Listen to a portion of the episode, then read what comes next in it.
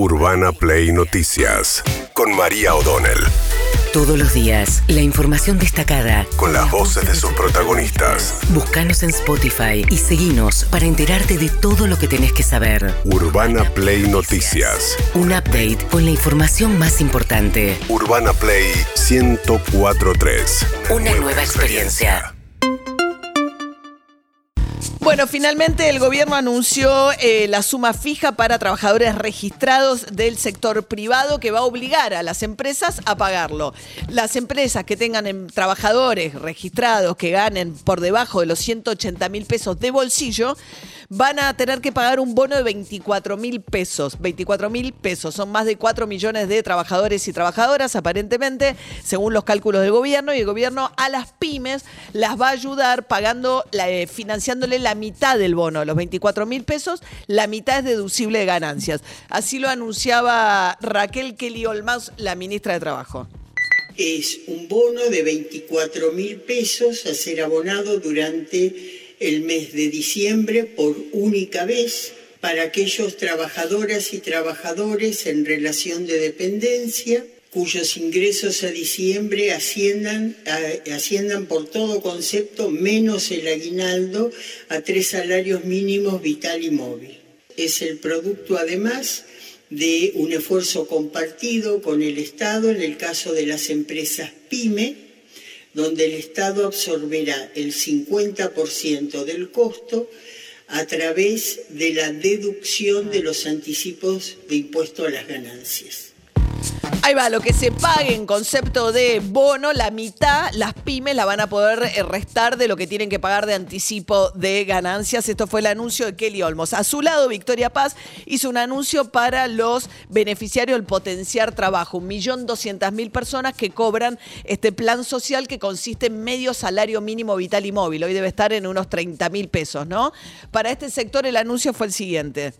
Venimos a anunciar el pago de un bono a los titulares del potencial trabajo, a toda la nómina del último padrón que se abonó el 7 de diciembre y que esto tiene que ver con la decisión de que ese bono sea pagado por un monto total de 13.500 pesos, pagadero en dos cuotas, una previa a la Navidad con fecha 21 de diciembre por 6.750 pesos y una para lo que es la fiesta de Reyes para el 6 de enero momento en que la validación de identidad, que es un mecanismo que venimos llevando en todo el potencial de trabajo, esté concluida.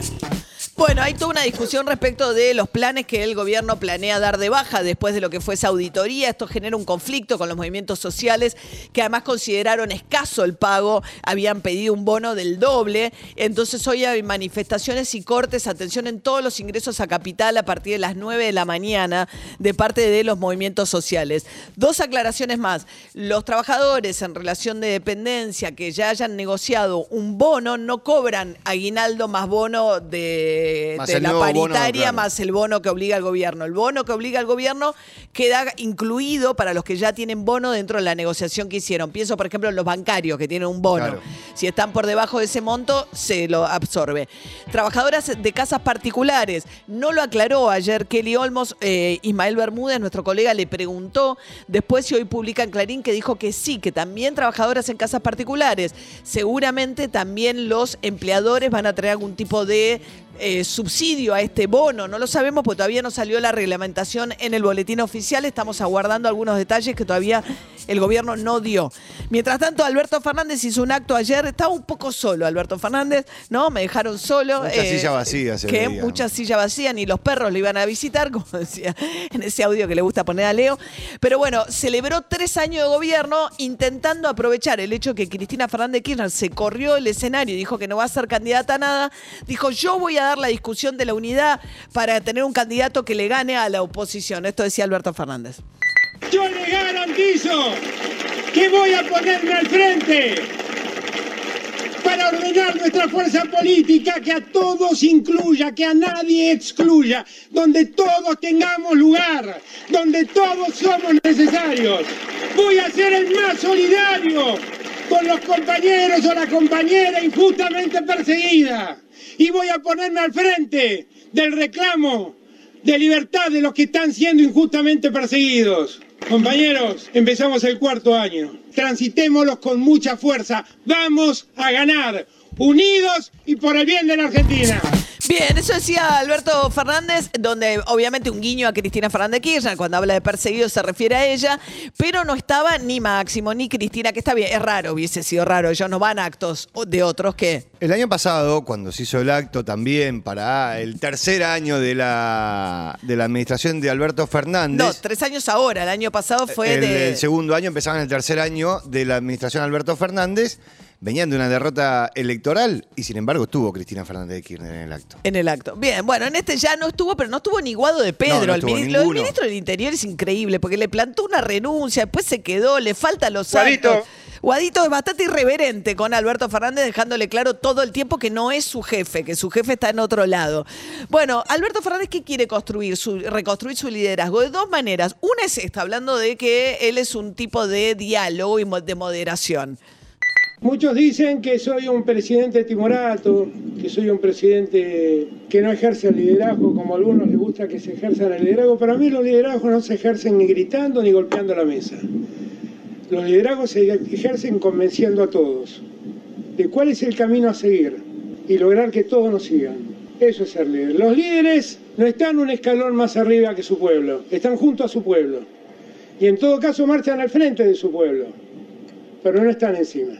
Yo creo en ese liderazgo, porque yo soy un hijo de la democracia. Bien, Alberto Fernández tratando de decir, bueno, voy al diálogo, pero no convoca a la mesa política. Hay una impaciencia en sus socios porque tampoco, ahora no le reconocen tampoco el rol de, de poder ser el que articule cómo va a ser la fuerza del frente de todas las candidaturas para el año que viene, ¿no? Básicamente no la convoca por esto que acabas de decir, porque no le dan la cabecera de la mesa. No le entienden que no debería estar sentado en ese lugar. Y mientras tanto habló también de su gobierno. Alberto Fernández dice, bueno, eh, que la Argentina después de caer casi 10 puntos del Producto Bruto en su primer año de gestión, efecto del cierre de la pandemia, dice, ya vamos tres años consecutivos de crecimiento. El año pasado, este año, y como este año se crece al 6%, dice, el año que viene va a haber un por arrastre, también vamos a crecer.